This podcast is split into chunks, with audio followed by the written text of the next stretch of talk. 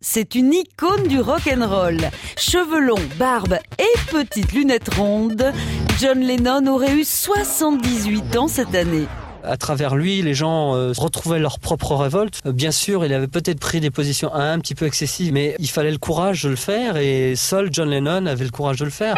1957, l'année où l'imagination a pris le pouvoir.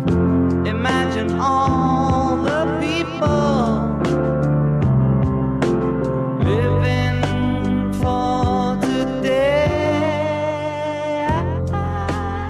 Avant d'être dans le vent, John Lennon est un garçon rebelle. Son enfance est difficile, marquée par la mort de sa mère, percutée par la voiture d'un policier ivre. Avec des copains d'école, ils forment les Quarrymans qui fait le groupe.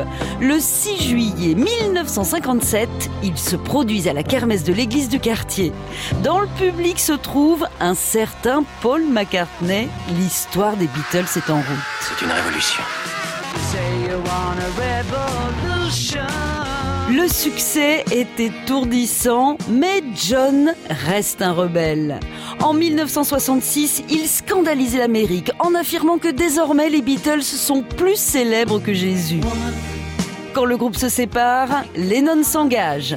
Avec Yoko Ono, il passe une semaine au lit et en pyjama pour dénoncer la guerre au Vietnam. Son combat s'arrête net le 8 décembre 1980 à New York.